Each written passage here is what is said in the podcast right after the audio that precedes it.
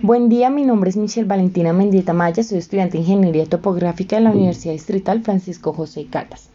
El ciberespacio es el ámbito de información en el que se encuentra implementado dentro de los ordenadores y de las redes digitales de todo el mundo.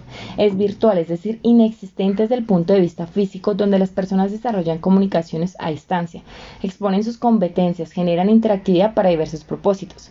Es un mundo paralelo al físico que dio lugar al cambio en la manera de relacionarse en los, ámbitos económicos, políticos, sociales, en particularmente el ámbito personal. El ciberespacio se ha convertido en un instrumento de poder en manos de aquellas personas que sepan utilizarlo en beneficio de sus intereses.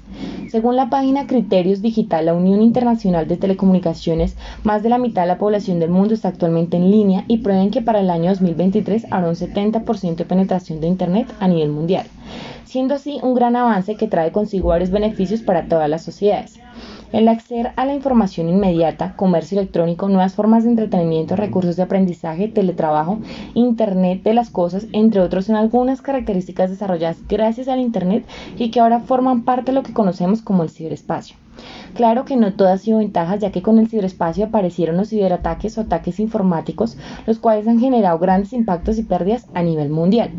Por otro lado, el Internet en sí mismo se ha convertido en parte de nuestra vida diaria, de nuestros derechos y deberes. Es una herramienta que nos permite estar presentes sin estarlo físicamente.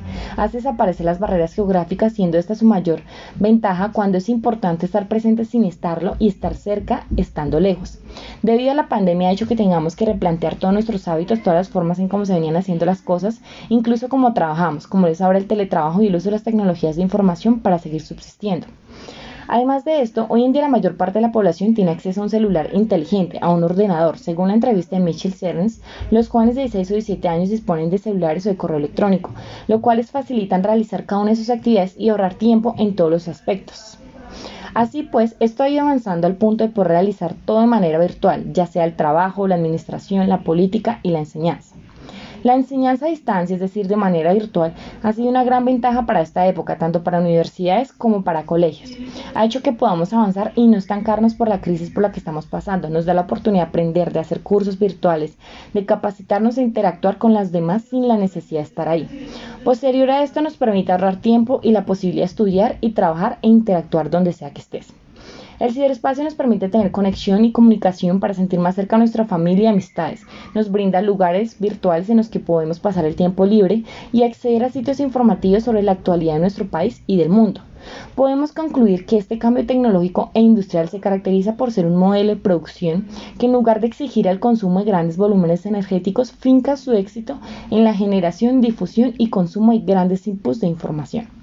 Con la llegada de la tecnología de la información se producen profundos cambios en la totalidad de la sociedad y en todos sus niveles, ya que por su potencial y sus múltiples usos afectan en todos los ámbitos de la vida, no solamente quienes poseen unas nuevas tecnologías, sino también de quienes no la poseen, porque se van a ver afectados por los cambios que producen.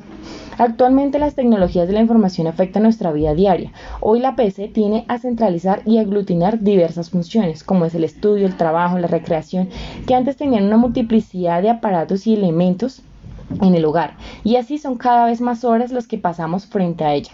Según Negroponte, en un futuro cercano la computadora controlaría el funcionamiento de todos los artefactos domésticos.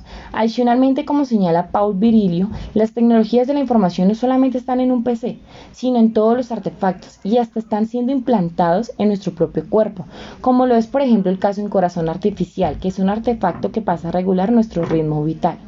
El cuerpo se va transformando no solamente al habitar la red y en la interacción con la máquina, sino en estas tecnologías invaden de alguna manera nuestro cuerpo, generando una simbiosis entre hombre y máquina que va más allá de lo virtual.